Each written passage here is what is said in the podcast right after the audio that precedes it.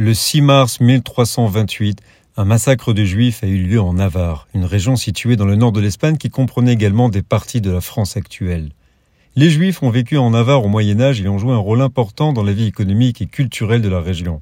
Cependant, ils ont également été souvent confrontés à la discrimination et à la persécution en raison de leur judaïté. Au cours des siècles, les Juifs en Navarre ont été expulsés à plusieurs reprises et ont souvent été forcés de se convertir.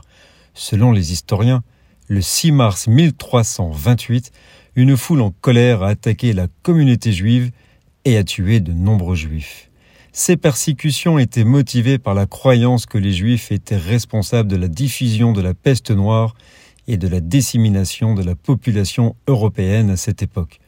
Le massacre de juifs en Navarre a eu un impact profond sur la communauté juive de la région et a contribué à l'exode de nombreux juifs vers d'autres parties de l'Espagne et de l'Europe. Nous sommes le 6 mars.